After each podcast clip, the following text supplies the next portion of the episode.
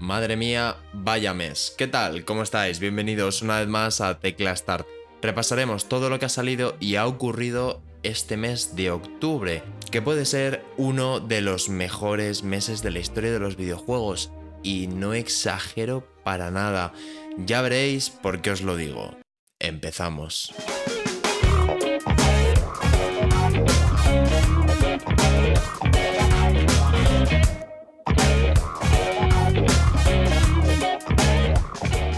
Tecla Start. Jeje. Cyberpunk se reinventa con Phantom Liberty. The game is fixed.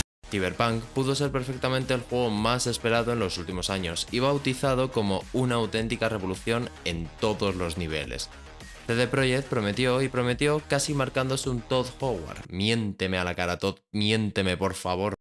Pero los problemas y el ansia por parte de la gente empezaba a sembrar dudas, llegando a retrasar el juego hasta tres veces. Y cuando por fin salió, pobrecito. No, no, no, no. Todos sabemos cómo salió.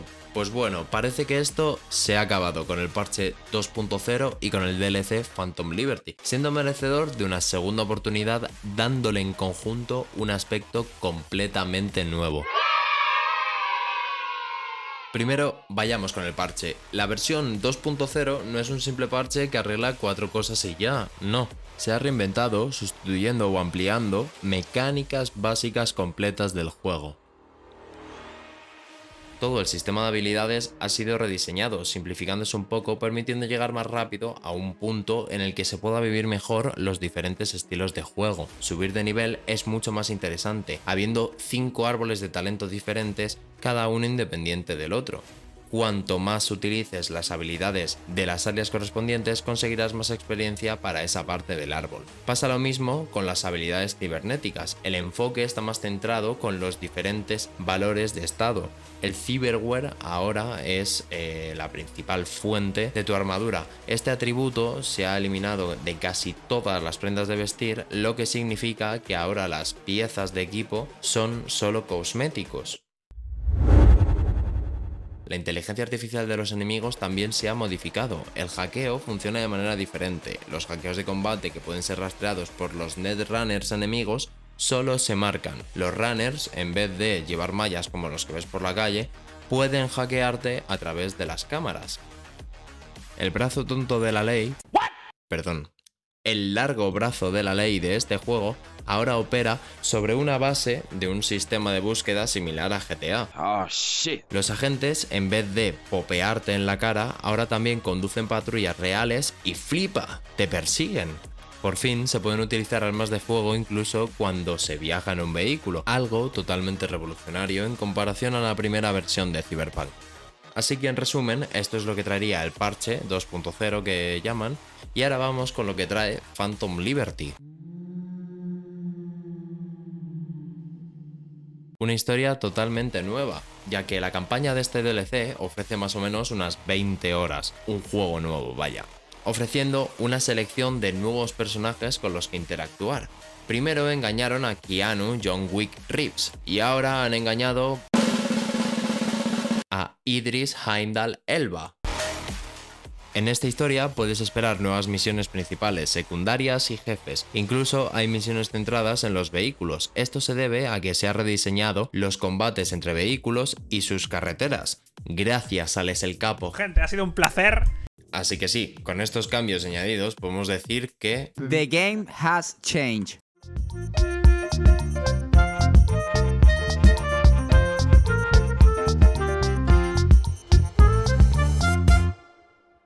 Y puestos a que vamos a hablar de los lanzamientos de este mes, vamos a hablar del primero, Assassin's Creed Mirage. Ubisoft prometía que volverían a los orígenes de la saga con este nuevo juego, y parece que han cumplido. O si no, que le pregunten a ello Juan. Señores, ¿lo digo o no lo digo? Sí, ¿cómo es? ¿Cómo es? Como en el 1, efectivamente. Perfecto, gracias.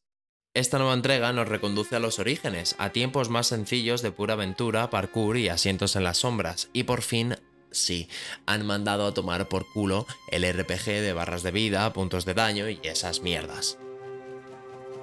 El juego transcurre en una única pero inmensa ciudad, Bagdad. No es eterno como entregas anteriores, dura unas 20 horas y por fin una empresa se ha dado cuenta de que cantidad no es calidad y que vender un juego que dura más de 200 horas no puede ser una buena publicidad. Al menos esa es mi opinión. A ver cuántas más se coscan de ello. Putada para el que le mole ir a cuchillo, bendición para el que el sigilo se la pone dura porque este juego presenta un enfoque 2080, es decir, el combate es un mierdón, por lo que el juego te obliga a que el sigilo sea la opción principal. A ver, siendo Ubisoft, bastante que el juego no haya salido completamente roto. Pero en general, a ver, es un juego muy disfrutable y en calificaciones no ha salido mal parado. Según una media que he hecho yo a partir de varias notas que le han ido dando diferentes medios, tendría más o menos un 77 y algunos medios como Pixel le ha dado un 9. Así que por ahí está más o menos. En Metacritic, por ejemplo, ha sacado un 78. Pero bueno, si te mola la saga Assassin's Creed, este podría ser tu nuevo Assassin's favorito.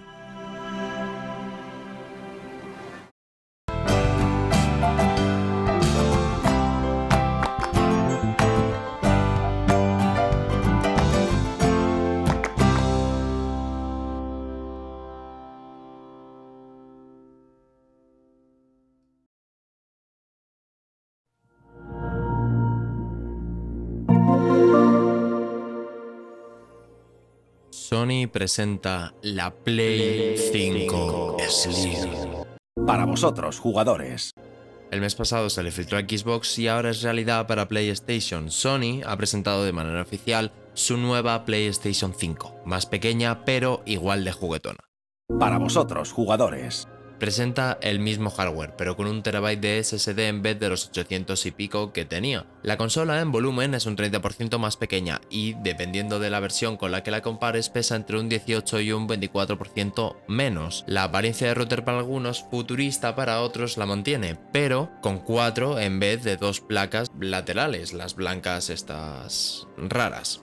Para vosotros, jugadores.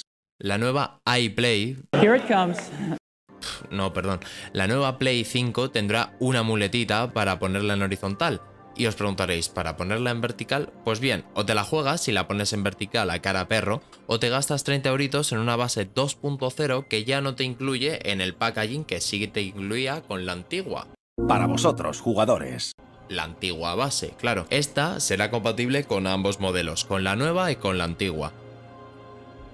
Ahora, si te compras esta nueva consola y se te llena el SSD de jueguitos porque un tera te queda pequeño, no te preocupes, por 120 pavines le puedes meter discos de tus nuevos juegos con su nuevo lector de discos extraíble o simplemente para ver tus pelis favoritas ya que es Blu-ray Ultra HD, por eso el cambio de 2 a 4 paneles laterales para vosotros, jugadores. Sobre el papel está genial, consola más pequeña, mismo rendimiento, más almacenamiento. Sobre tu bolsillo no tanto. Tú, como español barra europeo, si quieres esta nueva consola, de primeras, ambas consolas son 50 euros más caras que las inicialmente lanzadas en 2020, que estábamos en medio de la pandemia.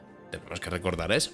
Para vosotros, jugadores. Y si te quieres comprar la PlayStation 5 Digital Edition y te arrepientes si quieres pillar el lector este aparte, a lo sumo estaríamos hablando de que te estás pillando una revisión de una consola un 50% más cara tres años después de su salida original algo nunca visto. Para vosotros, jugadores. Todo esto sin contar con el soporte vertical que ahora se vende por separado. Para vosotros, jugadores. Para mí, esta generación en general está dejando mucho que desear, y no por precios, que aparte, sino también porque cuántos títulos lanzados en estos años han salido de forma intergeneracional, es decir, tanto en la generación pasada como en la actual, en comparación a los exclusivos de esta generación estos tres años.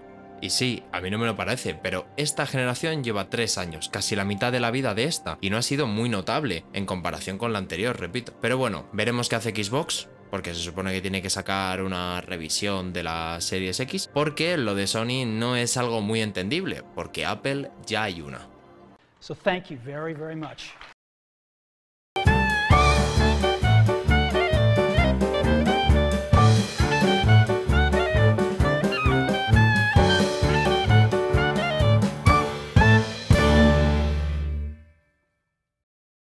Disney está considerando comprar desarrolladoras de videojuegos. Se rumorea que ejecutivos de Disney estarían animando a Bob Iger, el CEO de Disney, a expandirse pasando de ser una licencia de juegos a convertirse en un gigante de los videojuegos. Esto surgiría a partir de la huelga de guionistas y de los seguidos fracasos taquilleros en su centenario. Sobre la mesa han salido nombres de dos grandes, Electronic Arts y Ubisoft. Qué pena que no Konami. Que son las principales compañías que han o están desarrollando juegos con licencia Disney, pero Iger no se muestra muy comprometido con la idea. Y esto lo sabemos gracias a unos informes, eh, que claro, Disney no ha confirmado, pero bueno, ahí está la información.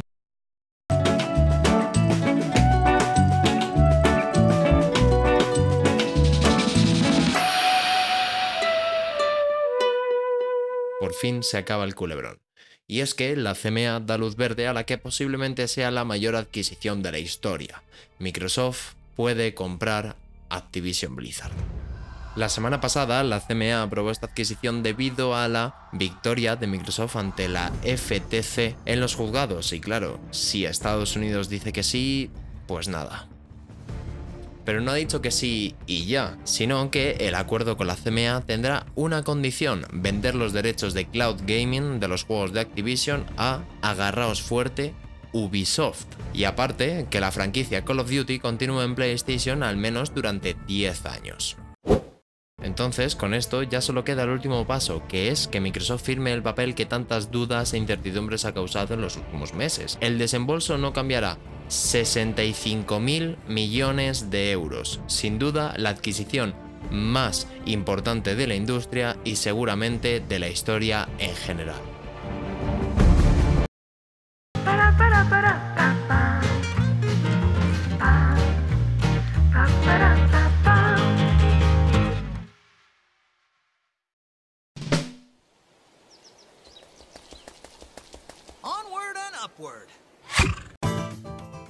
Super Mario le hace referencia a su nuevo nombre y es que es una auténtica maravilla.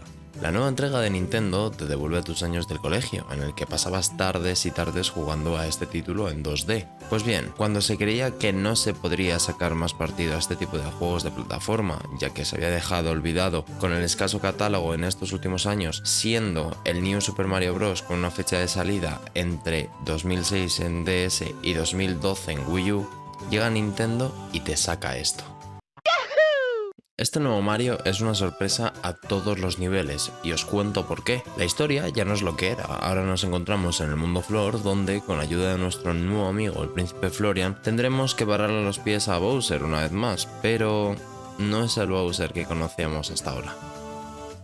De primeras, Nintendo nos ofrece la posibilidad de elegir 12 personajes distintos. Mario, Luigi, Peach, los Toads, amarillo, azul y Toadette, Yoshi, Yoshi amarillo, rojo y celeste y por supuesto el quiere monedas Caco Gazapo. Y por si no te decides si quieres jugar ya de ya, incluye una opción de elección al azar. Elijas el que elijas, verás que el refresco que han hecho en este título recae hasta en las animaciones que tienen los personajes, cada uno tiene las suyas propias. Se nota y mucho el cariño que tiene Nintendo en esta saga y en concreto en este género de Mario. Este nuevo diseño visual le sienta muy muy bien, siendo una especie de falso 3D convertido a 2D, algo así como una superposición de pegatinas unas encima de otras. Algo que a mí me flipa. El diseño de niveles parece, y digo parece, no vaya a ser que Nintendo en su próxima entrega sorprenda aún más, algo ahora mismo impensable, parece inmejorable, es exquisito. La dificultad de cada nivel oscila entre 1 y 5 estrellas, habiendo en un mismo mundo la posibilidad de tener varias zonas abiertas con niveles de diferente dificultad, lo que permite que la elección de cuál hacer primero dependa de vosotros. Aunque todavía hay zonas en las que los caminos siguen siendo lineales, como toda la vida. Ah, y también el timer de siempre de los niveles ha desaparecido, lo que para mí es un gran añadido, ya que ahora podemos pasarnos los niveles y encontrar todos los secretos que esconde tomándonos el tiempo que queramos. Todos y cada uno de los niveles de este nuevo y potencial GOTY están diseñados al milímetro, teniendo secretos, plataformas, pasadizos y nuevas mecánicas, algo que me explota la cabeza. Como plato principal de este maravilloso título han metido las Flores Maravilla, la nueva idea de que droga está conceptuada socialmente muy mal, pero la droga es, ¿qué te voy a decir yo? Es la auténtica salud. Este nuevo añadido se convierte en la nueva búsqueda del tesoro, abriéndose un portal multicolor que desata una auténtica locura, imposible de adivinar qué va a pasar, convirtiendo el típico nivel plataformero en una verdadera genialidad. También contamos con el añadido de las insignias, siendo 24 estos nuevos power-ups, son nuevas habilidades divididas en tres tipos, de objeto, de acción y pros, que podemos equiparnos y hacer aún más diferente y personalizable nuestra experiencia y la manera de pasarse y disfrutar este nuevo título. El multijugador local sigue siendo igual que en entregas anteriores, de 2 a 4 jugadores, pero sin lo que para mí era el motivo de discusión y ruptura de amistades, que era el puto bodyblock. Eso ahora ya no será un problema porque ahora no nos estorbamos entre nosotros, pero si juegas tú y tus tres amigos puede ser un poco estresante. Pero ahora la novedad de Super Mario Wonder es que cuenta con multijugador online, que da la posibilidad de jugar en simultáneo desde cualquier sitio, lo que permite que jugar con tus amigos sea aún más accesible. Y para acabar con esto, como he ido dejando por toda la review, si queréis llamarlo así, toca dar mi opinión. Y es que llevo días disfrutando de este maravilloso título, y Nintendo hace magia en ideas, en nuevas mecánicas, en cómo rediseñar un género aparentemente muerto y en cómo reinventar un género entero. Este mes, paralelamente a este juego, ha salido el nuevo Sonic, pero este nuevo Mario no tiene ningún rival y este rediseño le sienta súper súper bien. Las nuevas animaciones están muy bien hechas, son perfectas, los niveles son muy disfrutables. El juego en determinados puntos te reta aprovechando las nuevas insignias, los nuevos power-ups son muy divertidos, el juego en general es muy divertido. Y no me extrañaría nada que este juego estuviera nominado al GOTY, aunque bueno, el mes que viene lo sabremos.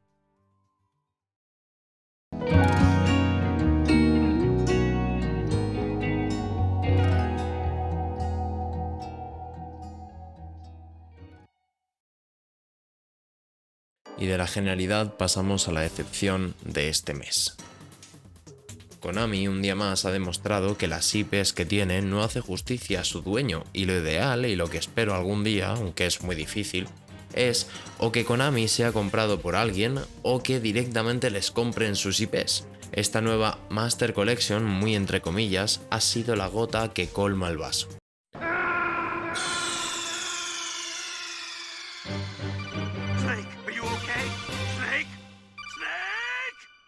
Metal Gear Solid puede ser una de las sagas más trascendentales que ha habido y puede ser que haya en la historia. Y esta nueva Master Collection es una auténtica decepción.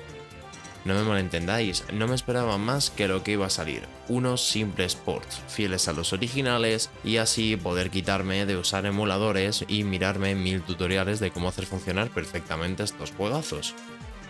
Pues bien, empezamos con que de primeras estos ports iban a salir a 720p a 30 fps y en ordenador solo podrías jugarlos si tienes un mando. Es decir, si tenías un ordenador donde se juega con teclado y ratón y te pillabas esta edición, no podrías jugar con teclado y ratón, sino solo con mando.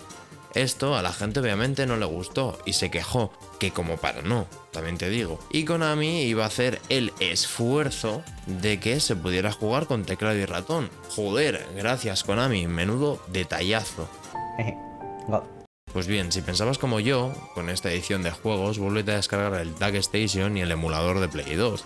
Porque esta edición es tan fiel que es el juego original en un emulador sin configurar, viéndose a 240p, que es la resolución original de la PlayStation 1. ¿Y va a 60 FPS? Pues te pregunto, ¿tú qué crees? ¿Que Konami ha puesto de su parte para que sus juegos estén adaptados a los tiempos de ahora? Pues efectivamente, no. Funcionan a 30 FPS, y todo esto hablando del Metal Gear Solid de la Play 1.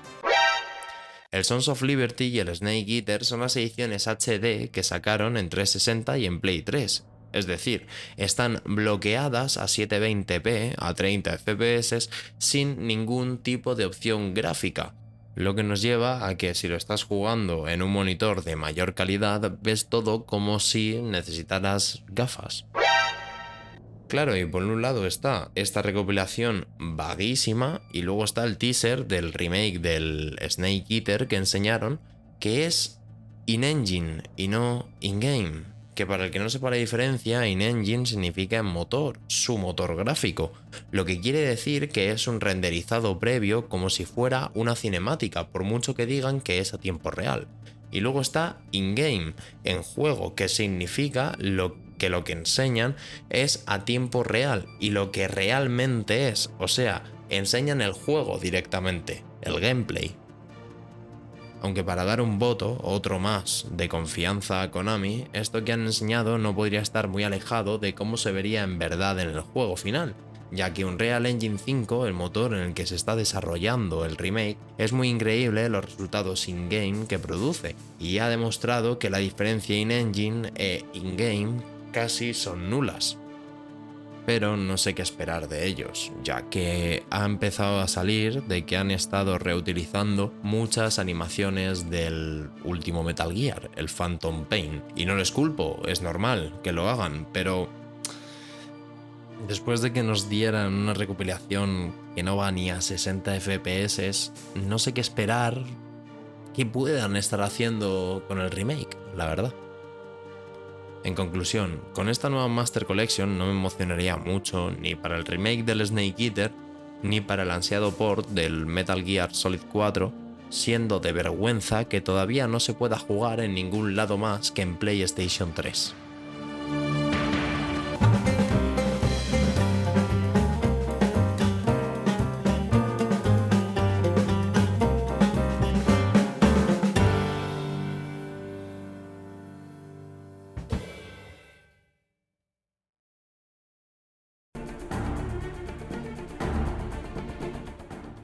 Con este juego me pasa lo que con el Assassin's Creed, no lo he podido jugar, pero no te preocupes, que te hago un resumen de todo lo que trae y todo lo que ha ocurrido con este juego, que yo creo que nadie se lo esperaba.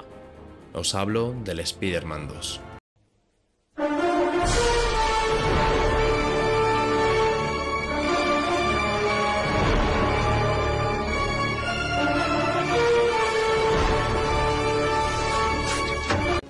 2018 te metías en la piel de Peter Parker, en 2020 en la de Miles Morales, y desde la semana pasada este nuevo Spider-Man te permite controlar a ambos superhéroes y con una implementación muy bien hecha, algo así como un GTA V pero actualizado. En el tema historia, pues bueno, ni yo me he spoileado para jugar en un futuro, pero parece que estará en la línea de los anteriores. Una historia muy bien escrita, con muchas sorpresas, que contaría ya con la mayoría de los enemigos conocidos del hombre araña. También mencionar que sale el simbionte y por ende Venom, aunque no sale el tiempo que muchos querrían. Aunque si compras la coleccionista podrás disfrutar de las 19 pulgadas de Venom. We are Venom. Así como resumen, es un Spider-Man más, una secuela genial para un juego genial, y el mes que viene saldremos de dudas para ver si este título puede ser candidato para el GOTY. Pero la lista de candidatos es larga y puede que se caiga, aunque en los Game Awards nunca se sabe.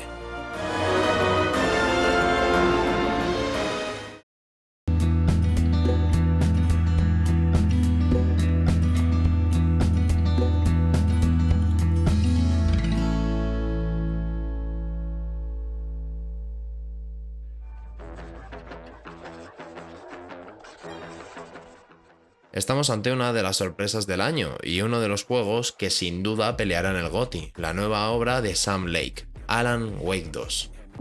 First things first. What's your name?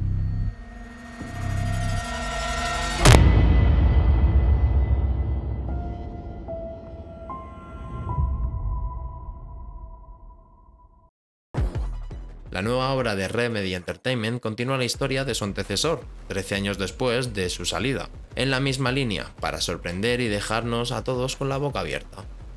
El juego se divide en dos partes diferentes. Saga Anderson, detective del FBI, que acude al pueblo donde se desarrolla la primera entrega, Bright Falls, para investigar los extraños sucesos que tienen lugar con una secta que está matando a gente y transformándola en terribles bichos sobrenaturales. Y por otro lado está Alan Wake, el exitoso novelista del género terror psicológico que se encuentra inmerso en el lugar oscuro, de donde debe escapar a toda costa.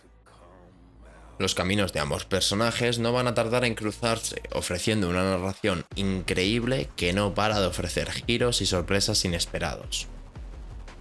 Esta nueva entrega es uno de los juegos más cinematográficos que he visto en mucho tiempo, muy muy original y arriesgado, para que no nos despeguemos de la pantalla.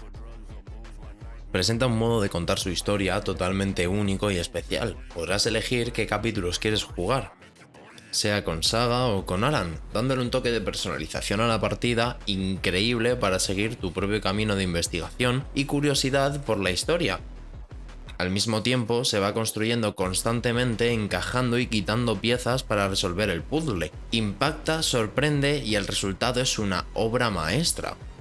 Un juego a tener en cuenta y muy recomendable para todo el mundo aunque a lo mejor vas a tener que pensar en actualizar tu hardware, pero bueno, es lo que tiene un juego Next Gen y que últimamente estamos muy poco acostumbrados, pero sin duda, como la primera entrega, es un verdadero juegazo.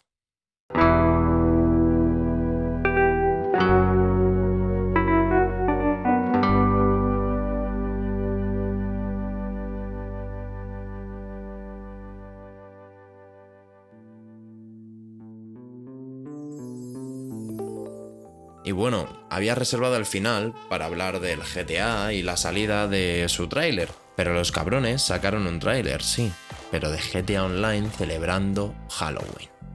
Lo que hace que me pregunte que cuándo van a sacar el tráiler bueno, el de GTA 6. Pues bien, si me hubierais preguntado el mes pasado, os habría dicho que este mes iba a ser el bueno 100%, pero ahora ya es una verdadera incógnita aunque se dice que el nuevo GTA va a salir entre la segunda mitad de 2024 y la primera mitad de 2025. ¿Y la razón cuál es? Os preguntaréis. Pues bueno, las reiteradas afirmaciones del CEO de Take Two que en múltiples ocasiones ha citado que el año fiscal 2025 pretende tener unos beneficios de billones de dólares, es decir, de mil millones de dólares. Y por muchas empresas que posean, esos beneficios se tienen que deber a un enorme lanzamiento y el único que se puede equiparar a tales beneficios con la expectación que hay ahora mismo es el GTA 6. Pero bueno, yo no me mojaría en cuándo saldría el tráiler, pero el juego 100% tiene que salir en ese abanico de fechas.